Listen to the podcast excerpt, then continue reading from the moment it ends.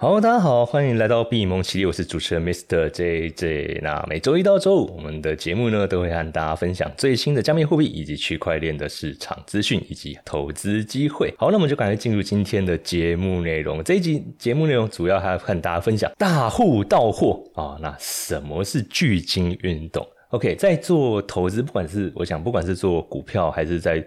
做期货啊，甚至到新金融这种加密货币、比特币这一块，大家一定会去联想到说，哎，市场背后是不是有一只看不见的手？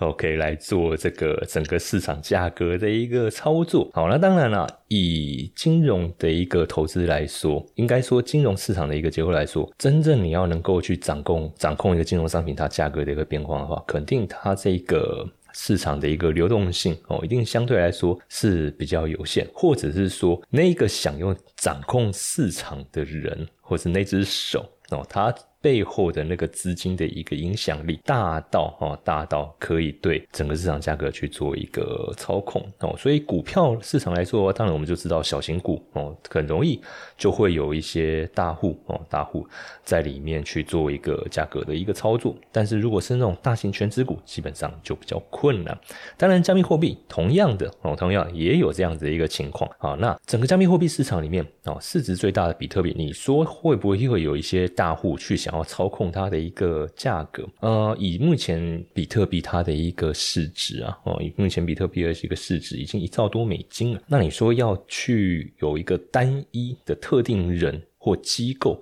要来针对比特币的一个价格去做一个操弄，我认为是。有相对有困难，当然你说其他那种山寨币市值相对比较小的那种，可能才几千亿美金的那种，那当然是有可能哦。但是就比特币来说，呃，单一大户或是机构哦，你说就他一个人你要操纵它啊，比特币就是要推或是跌。我觉得这个相对还是有困难，但是他们的一个动作会不会对比特币的价格有影响性？当然，我觉得还是会哦。那最近在我们在观察这个加密货币比特币它的一个市场行情，我们发现到哦，在十二，尤其是在十二月十二号当天呢，Bitcoin 它的一个价格是从四万三千多美元哦，当一天哦，一天哦，就直接跌落到四万零两百多美元哦，中间跌了三千多美元，五 percent。六 percent 的一个跌幅究竟是怎么样去造成的？那当然事后也很多呃投资人哦，或者是一些分析师在网络上去发表他他们的看法。当然，我觉得最直接的一个数据哦，还是直接从市场的一个资金流向可以去做观察。所以在嗯，我这边就找到一些。关于当时哦，当时哦，整个在加密货币市场上，它的一个资金给流向的一些数据，在十二月四号哦，在十二月四号，从这个 CryptoCurrent.com 的一个数据显示，其实当时在整个交易平台上的一个比特币总量，大概是有大概两百万枚的一个比特币在这些交易平台哦，在这些交易平台上去流通的。那到了十二月十号哦，到了十二月十号，有将近额外新的。三万三千七百零六枚的这个。Bitcoin 流入到了中心化的交易所，那这代表什么意思？这代表在说，在市场上流通的这个 Bitcoin 哦，在市场上流通的 Bitcoin 从两百多万变成两百零三万枚的 Bitcoin，哎，那这样不是好事吗？在市场上流通的比特币哎增加了，这不是可以带动整个市场的流动性？是，但是呢，再从加密货币的一个投资解读来说，突然有一笔大额的 Bitcoin，而且我们讲这个是超过上千枚的这种数量。的 Bitcoin 来说的话，它突然流进交易所，那坦白说，它的一个动机啊，我们就可以说是居心叵测，或者是说啊，司马昭之心啊，是 路人皆知。因为你好好的一个 Bitcoin，如果说你是认同它的一个价值，你为什么不好好就放在你的电子钱包，放放在你的冷冷钱包里面？没事干嘛要转移到交易所来？肯定就是为了要去做交易变现嘛。那当然，他做交易背后的一个动机，他是想要套利变现，或者是说他有一些其他上的一个投资需求，这个我们没办法去确认。但是至少这三万多枚的一个比特币流入到交易所，肯定会对市场啊造成一些影响哦，肯定会对市场造成一些影响。好，所以从冷钱包哦，我们说比特币哦，比特币一个巨额的一笔巨额的比特币，或者说它分好几笔也无所谓，但是在同一个区间、同一个时间哦，有超过上千枚甚至上万枚的一个 Bitcoin 流入到中心化交易所，那基本上这个现象哦，这个现象就会被。呃，币圈的投资人定位为是一个到货的一个现象了。OK，好，所以为什么哈？为什么在十二月十二号那天哈，整个市场哈 Bitcoin 它的一个市场会出现这么剧烈的一个修正行情？主要一方面哈，也是跟这个突然出现这么大额的一个比特比特币流入到交易所哦，这个现象是有关系的。好，那这个现象一般我们在币圈里面统称叫做所谓的一个巨鲸运动哦。那什么是巨鲸？哦，什么是巨鲸？在加密货币的一个交易市场里面，好，在加密货币的交易市场里面，哦，距今我们大概是把它去定义为说，你手中持有一千枚以上的这个 Bitcoin，哦，你手中持有一千枚以上的这个 Bitcoin，那基本上你就可以当做是所谓的一个巨金，哦，那也就是我们在传统金融所说的大户了，哈。好，那这些巨金。我们怎么样去看得到它的一个持有比特币的数量哦？因为区块链这一个生态，我觉得它是一个有别于传统金融蛮特别一点哦。因为在传统金融，我没有办法去界定说啊哪一个账户里面有持有多少股票。OK，那如果知道的话，那不是很夸张吗？哦，当然了，董监事那边我们那个内部大大股东，当然这个部分是可以确认的。但是一般的哦，就一些证券账户来说，我们当然没有办法知道特定对象他的账户里面持有多少股票。但是呢，哦，但是在区块链哦，在加密货币这个投资市场里面，我们可以去查询区块链网络，说确认说，哎，某一个电子钱包里面，它这个电子钱包里面持有多少枚的比特币哦，是可以确认到这件事情。那当然，这些电子钱包持有者还是没有办法确认到。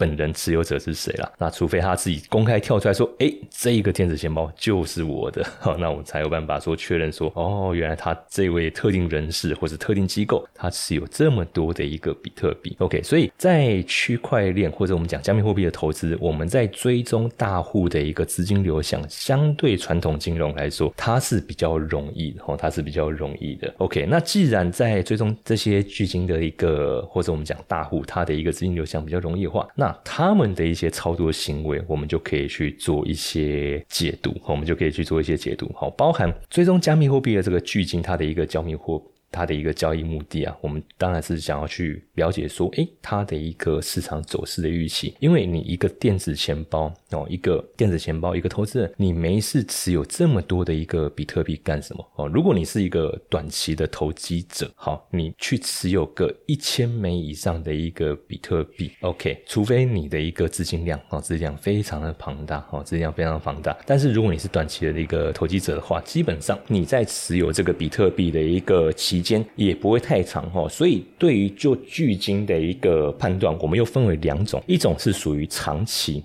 啊，一种是属于短期。基本上长期投资者的一个电子钱包，你会发现他们持币到现在，我讲最早最早可能会发现到他那些。里面的那个 Bitcoin，它的那个持有期间可能从二零一零、二零一一，那个是非常非常早期的一个 Bitcoin，它就一直 hold 在那个地方不动。哦，那最经典的、最经典就是中本聪他们的那个电子钱包。哦，那基本上中本聪他们的电子钱包，它里面的比特币也不会拿来动用，哦，也不会拿来动用了。OK，好，但是对于其就其他的哦，其他机构或者特定人士的话，诶，就他们就可能会有一些转移。所以基本上，如果是持有超过一年以上哦，一年以上，然后它的持有数量又都是那种大于上千枚甚至上万枚这种电子钱包的话，OK，那基本上我们就可以断定它是属于一个长期投资的一个巨金。那这种巨金，它的一个交易其实也不太会太平，我们也不太会看到它有一个太频繁的一个流进流出，所以我们在做分析上都基本上也不会太过于。啊，针对他们的频繁的一个关注，因为他几乎不太会动，那你一直频繁去关注他，那也没什么意思哦。所以我们会去 follow 是那种持币哦，持币的那个期间低于一年以下哦，低于一年以下的。OK，好，那在他们的一个操作模式哦，在他们的一个操作模式，我们可以去了解到说，距今它的一个持有量哦，距今它的一个持有量，还有它的一个持有期间，我们可以。同步也去观察到说，哎，目前比特币它的一个市场状况是比较好的一个牛市，还是比较差的一个熊市？在市场周期里面，哦，熊市、牛市基本上我们都知道都是一个交替的一个过程嘛。好，所以在整个市场价格高峰上涨的过程中，大部分都是由散户在推动。哦，在推动，但是呢，当市场在下跌的过程中，哦，在下跌的过程中，通常会被长期投资人，哦，长期投资人作为一个进场切入的时间。哦，如果说比 Coin 的一个价格，哦，B Coin 的价格又能够达到他们的一个平均水。平均成持有成本的一个水准的话，那对于这些长期持有者，或者说甚至更积极一点的这种 B Coin 的信仰者，他们会不会愿意想要去持有？我就说嘛，你从二零一零年、二零一一年你就 hold 到现在，哦，你就 hold 到，你就一笔比特币 hold 到现在，中间还持续不断的买进，那你的平均持有成本可能就是达到三万了。哦，可能就达已经可能 maybe 达达到三万。那今天比特币的价格从一个高点，哦，从一个高点，好，咚咚咚咚咚咚咚咚咚往下修正，哎，来到三万多，是你，你会不会心动？哦，如果是我，哦，我可能还，我可能还真的会蛮心动。哦，就讲近期前一阵子，前一阵子美债的一个市场行情一样嘛，一样的道理嘛。美债，哦，美国美国是美国公债，哦，美国公债。美国公债之前为什么会这么夯？原因就是因为过去半年，或者说我们讲过去这一年，美国公债它的一个价格进场价格是十年前哦，十年前的一个进场价格。也就是说，你现在去做美国公债，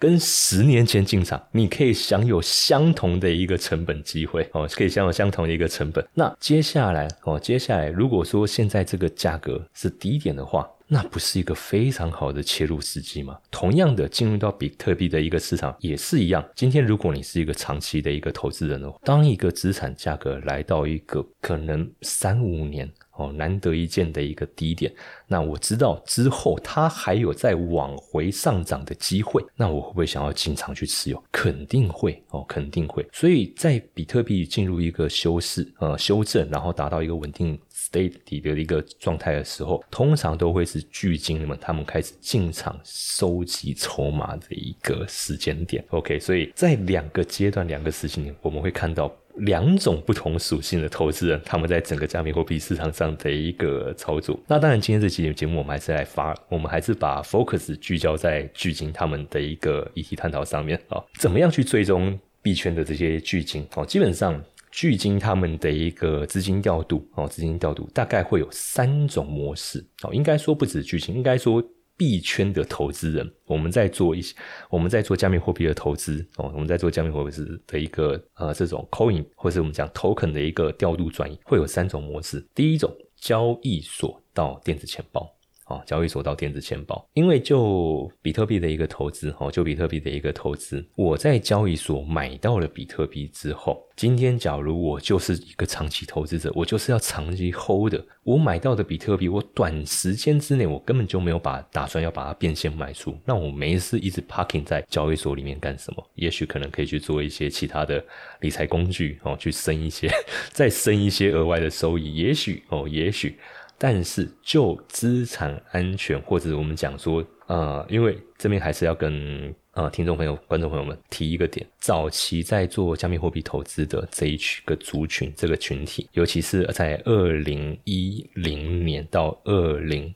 一三年，或者是可能晚一点，二零一四一五年这个区间啊，这个区间就开始进场布局这一批投资，他们对于去中心化资产的这个观念。是非常强的哦，所以他巴不得希望说，他的这个 Bitcoin 买到以后，就赶快脱离中心化交易所的掌控，存到自己的一个电子钱包，然后存到自己的电子钱包，摆脱中中心化，拥有自己的一个资产的一个完全的主导权。哈，这个是他们对于。我们说加密货币，或者是讲区块链技术的一个精神上的一个信仰，哦，精神上的信仰。好，所以对于长期投资人来说，他在加密呃他在交易所买到 Bitcoin 之后，他如果没有短期要做变现，哦，他很快就会转到电子钱包。那通常在这样子的一个情况之下，哦，通常在这样的一个情况交易行为之下，他们为什么要去市场上收购？肯定是看到说，诶，现在 Bitcoin 价格是不是在一个相对低点？那对他们来说是一个进场扫货、捡捡便宜的好机会。好，那如果说现在市场是相对低点，大货都在扫货，那等他们扫到一定程度之后。那价格后面不是就有机会再进一步往上涨了吗？OK，所以如果说在距今他们在交易所扫货，从交易所把这个 Bitcoin 转移到电子钱包哦，转移到电子钱包，那通常代表是现在 Bitcoin 它的一个市场状况可能是在一个低档，然后后面整理完之后，即将要往上哦往上走的一个行情。OK，这个是第一种哦，这个是第一种。好，那第二种情况哦，第二种情况就是从他的电子钱包转移到交易所。好，那这个行为就会跟刚才反过来嘛。前面是从交易所到电子钱包，我是想要储存我的，我是想要把我的 Bitcoin 拿来做储存。但是今天，哎，我不储存，我把 Bitcoin 从电子钱包转到交易所，那这代表什么意思？这代表说我可能不想持有这个比特币啦。OK，那如果我不想持有这个比特币，那我要做什么事情？我肯定就是拿来做变现、做转移、做转换成其他资产嘛。所以我当然就是把 Bitcoin 从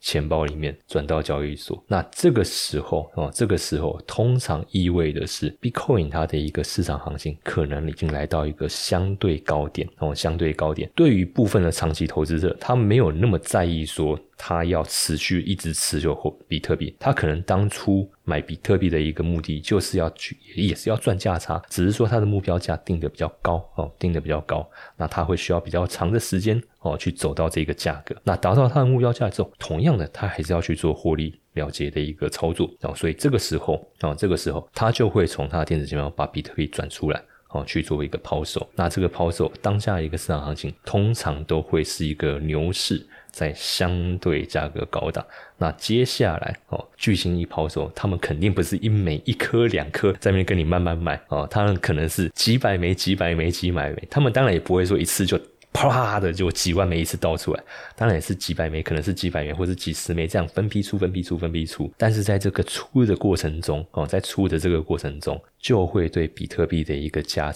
价格带来哦带来压力哦带来压力。OK，好，所以这个是。第二种，我们在观察巨鲸他们的一个操作的一个行为哦，巨鲸他们在操作的行为。好，那可能会有听众朋友们质疑说，哎，那散户不不是也会有同样的操作行为？没错，但是散户的资金量体的那个影响，对币价的影响，你想嘛，你去转那一枚，可能你连一枚都不到，你连一枚都不到，你对市场会有什么影响力？哦，那巨鲸他们之之所以会对价格有影响力，肯。都是几十枚、几十枚。那假设一枚比特币以现在价格来说好了，四万、五万哦，四万一枚五万、四万五万，他一次抛个五十枚出来哦，或者是他可能一次抛个一百枚出来，是多少的资金就直接把比特币的价格就直接压制在那边了哦，就像股票市场一样啊，你一次卖个一张、两张台积电，台积电股价没什么感觉，但是如果你一次抛个一千张出来呢？哦，比如说外资一次就倒个一千张出来，台积电股价会不会受影肯定会，哦，肯定会。所以是同样的一个逻辑，即便到了新金融，哦，即便到了加密货币市场，这个逻辑还是没有改变，哦，因为在做投资、在做交易的还是人，哦，还是人，那人的行为基本上 都是不会有什么太大变化的。OK，所以同样的，我们在基金，哦，他们的一个资金流向，哦，就可以做到这样的观察。但是刚才我们说有三种模式嘛，三种模式嘛，第一个。交易所到钱包，好，这个这个是要存币，我们可以理解。好，那接下来可能就是熊底准备要涨。好，第二种就是从钱包到交易所，那可能是牛市顶端。哦，接下来比特币可能会修正。那第三种，第三种是什么？第三种就是从钱包到钱包。哦，钱包到钱包。那通常这种钱包到钱包的一个转移，我们就比较没有办法去判断说它的一个目的为何。哦，因为这个基本上就完全是属于一个场外交易，哦，OTC 的一个交易行为了。哦，那它有可能是要去做一个资产的一个转换、转移，或者是说。他跟另外一个大户，他们彼此之间有什么约定约定的一个交易协议哦？maybe 哦，maybe 会有这样子的一个操作。那这个部分对于比特币的一个价格的影响性就没那么高哦，就没那么高哦，因为它不是要在市场上去做一个大大部位的一个流通哦，流通转换。OK，好，所以基本上在距今他们的一个我们讲比特币大户啊，他们的一个操作上，这三种行为其实我们只要好好留意前两种就够了，就是他们在钱包跟交易所之间的一个转换流向哦，转换流向。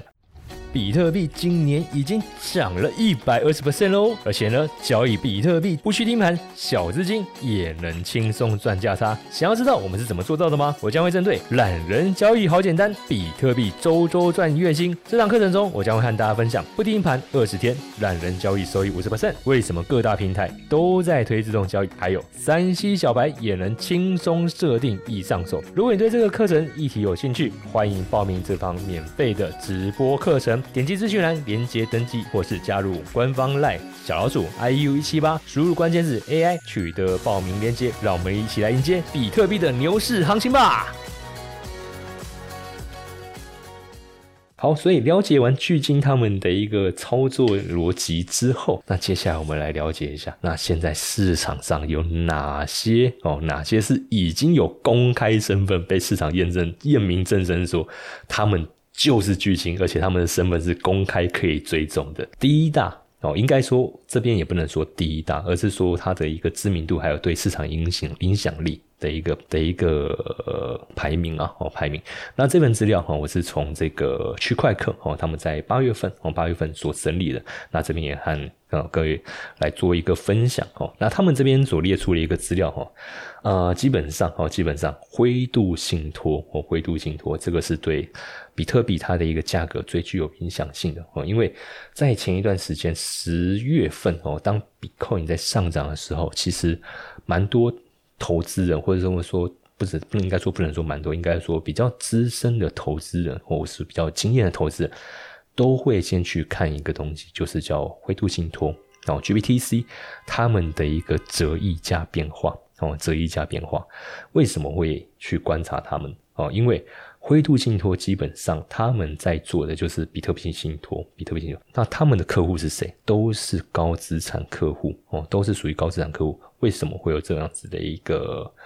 产呃工具跑出来？原因是因为。美国当地哦，美国当地的这些金融机构，现有的这些传统金融机构、银行是不被允许持有比特币的哦，是不被允许持有。所以哦，所以。一些高资产的一些投资人，他想要去做比特币的一个投资，但他又不想要透过这些区块链的一个工具，加密货币的这种投资工具，比如说电子钱包啊，然后中心化交易所哦，去他不想透过这样子的一个路径去操作，那他们就会去找这个灰度信托哦，灰度信托来去帮他们做比特币的一个投资哦，所以这一个哦，这一个 GPTC 哦，GPTC 比特币信托目前哦，目前。这个是以公开公开的，我们可以确认到他们所持有的比特币枚数是高达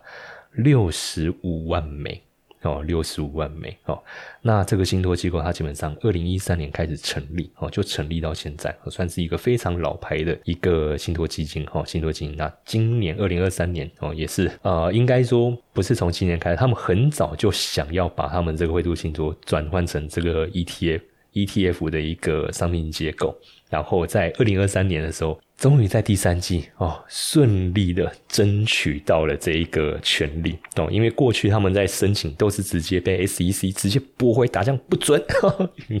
哦。因为 因为美国本土哦，作为他们的一个监管法对对比特币来说。还没有一个很完整的框架了。好，那也也因为这样子的一个因素哈，他们在跟灰度跟 SEC 哈的一个诉讼哟，也打了好几年了，也打了好几年哦。那当然，终于在二零二三年，诶，他们取得一个胜诉，所以他们接下来应该会更积极的哦，想要去做这部分的一个转换。好，那至少我们现在理解到，我们现在知道的是说，灰度信托 GPTC 哦，它目前对整个加密货币市场是它的一个影响性哦，影响性是非常大的哦，因为现在光就它这个基金。哦，光就它这个基金手上就持有六十五万枚的 Bitcoin 哦，手上持有六十五万枚的 Bitcoin。好，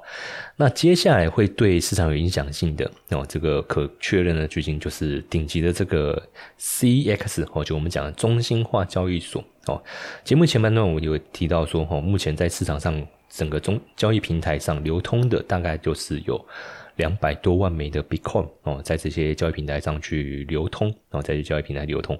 好，所以在这些中心化的一个交易所哦，中心化交易所基本上他们对这个比特币的一个影响性哦，当然也是巨大，因为哦，因为中心化交易所顾名思义就是我必须要把 Bitcoin 转移到你这个交易所里面去做一个 parking。哦，去做一个派盈不管我是为了去做交易，哦，还是去做其他的一个呃去中心化的一个投资项目，OK，好，我就是得集中到你这个地方来去做操作。好，那当然，呃，比较有规模的，哦，比较有规模的交易所，他们会把投资人，哦，投资人这些加密资产资产独立放在一个，哦，独立放在一个。独立放在一个钱包里面哦，不会跟公司本身的一个营运资金哦去混在一起。但是呢，哦，但是呢，在这些流动性哦，在这些流动性，我们同样可以去观察到说，你身为一个顶级的一个交易所嘛，所以你底下的这些投资人相对来说哦，相对来说你的群体也会比较大。那这当中包肯定也会包含一些啊资产规模比较高的这些大户哦，这些大户，所以。从顶级交易所他们呃底下的这些比特币的一个流动进出，就可以去变相观察到这些个体或是特定机构的这些比特币大户他们的一个操作行为。哦，就像前面一开始我讲的，哇，突然在十二月哦，突然在十二月中旬，三万多枚的比特币涌入到交易所，那这代表什么意思？这代表就是有人想要到货嘛。OK，好，所以就交易所他们那个比特币这个流流的一个流向，哦，资金流向，这个是目前哦，目前比特币投资人哦，投资人会主要去观察的一个重要指标。好，那再来哈，还有一个巨星大户哦，是可能很多呃投资人都意想不到，呃，应该说比较晚入市的投资人可能。比较没有办法去想象到，但比较早期的哦，比较早期的资深的投资人，我想应该都知道这件事情，那就是美国政府。好，美国政府手上也握有十六万枚的这个 Bitcoin，那这个是他们自愿持有的吗？坦白说也不是，好，因为。呃，我们知道加密货币哦，加密货币过去应该说现在还是会涉及到一些地下经济，哦，还是会涉及到地下经济。那美国对于这一块这几年来，哦，这几年来他们算是比较严格的在去追查，哦，追追踪，所以也扫掉不少这种地下的一个金流平台。那总共没收的比特币资产就有六十十六万枚哦，十六万枚这么多。好，那当然他们在持有这些呃，美国政府他们在持有这些比特币啊，通常哦，通常啊会到最后哦，到最后还是会把它回流到市场。对他们来说，持有这个目前他们的意义是不大的哦，他们也没办法去拿来做其他的各种应用哦，所以到最后他还是会去做一个拍卖，然后让它回流到加密货币市场。哦，以二零二二年哦，二零 sorry，二零二三年的三月哦，二零二三年三，他们就以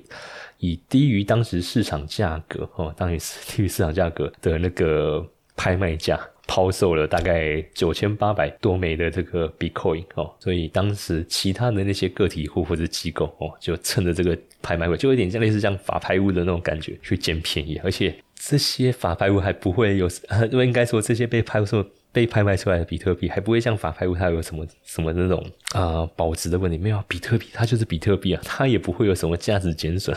反正你拿到了哦，你拿到了它这种数位资产，它的它的一个那种保值能力，就是会比那种现实那种实体资产，它不会有那种随着时间的一个损耗的问题。OK，所以看看下一次美国政府什么时候要再来做拍卖，大家可以去凑个热闹。好，然后再来哦，还有一家就是这个 Block。Block One 哈，这个是一家区块链科技的一个公司，它是在二零一七年成立，那它手中也持有十六哦十六万枚的这个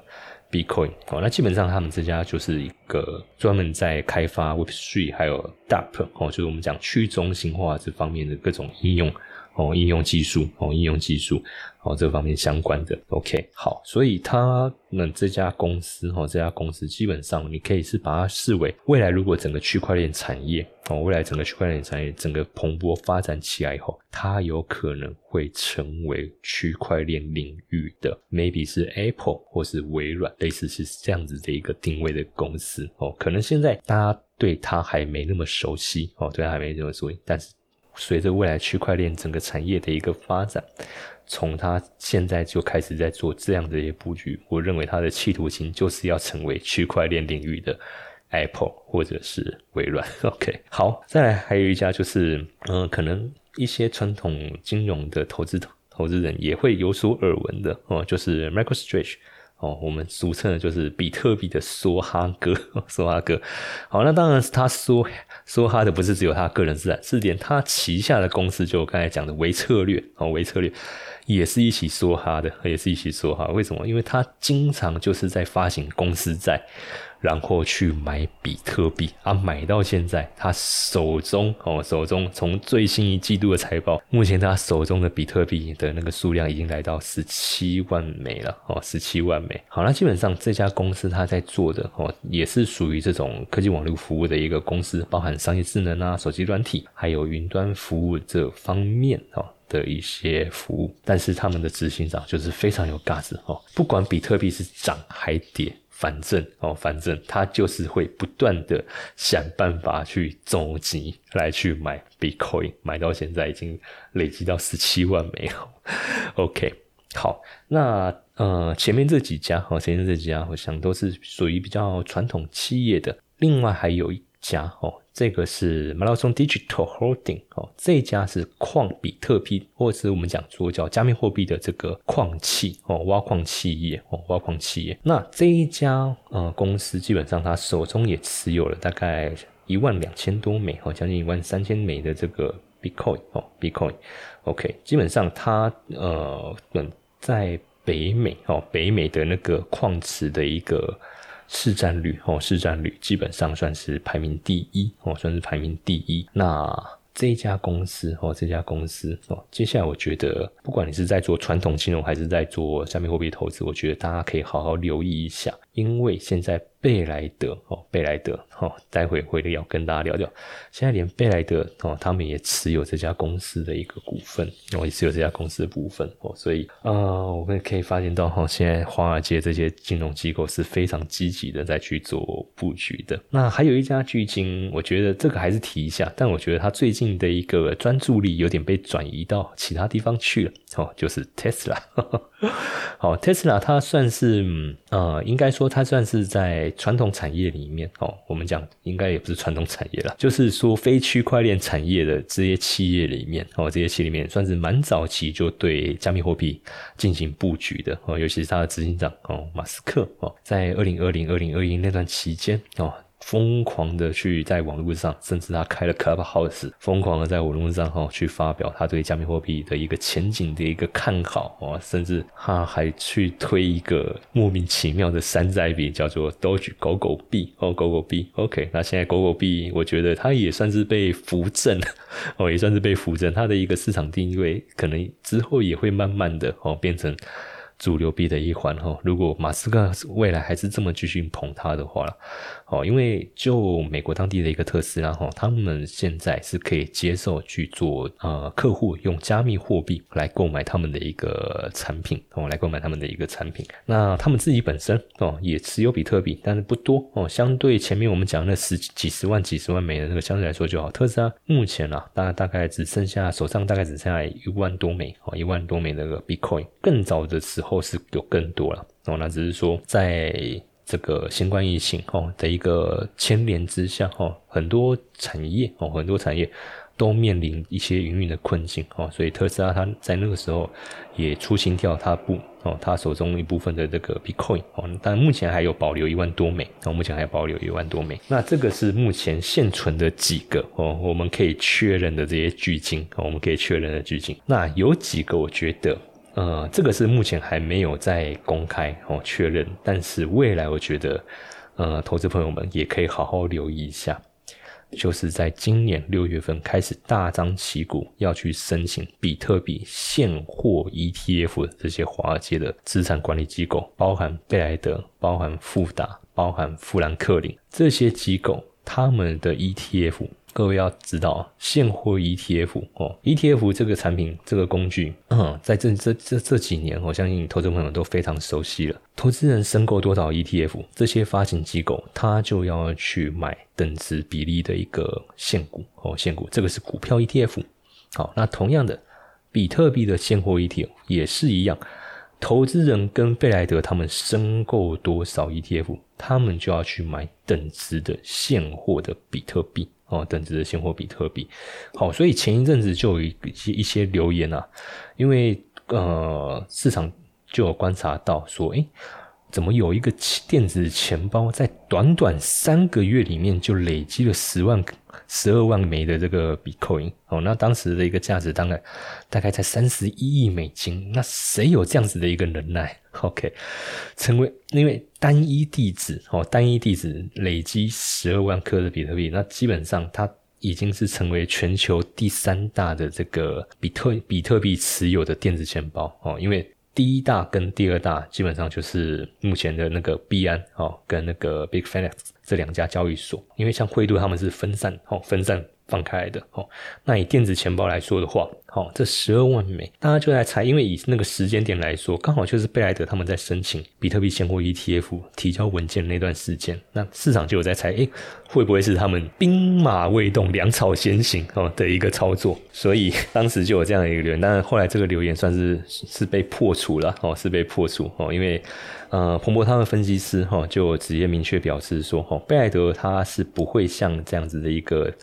呃，单一地址去直接投入一个数亿美金的一个资金哦，也不可能哦。为为了一个可能通过的 ETF，就还没通过，然后你就先去储存大量的比特币，在基金上市之前哦，这就是当然就以行为来说了。贝你说贝莱德他们现在手上有没有持有一些比特币？肯定有哦，但是那个绝对不是为了现在要推的这个 ETF，那个都是过去他们在服务他们底下的一些客户所做的私人信托。然后去做的一些，然后去找呃加密货币机构来帮我们做托管。所以你说贝莱德现在手上有没有比特币？肯定有哦，肯定有。那但是这些都是属于他们早期在做这些私人信托的部分。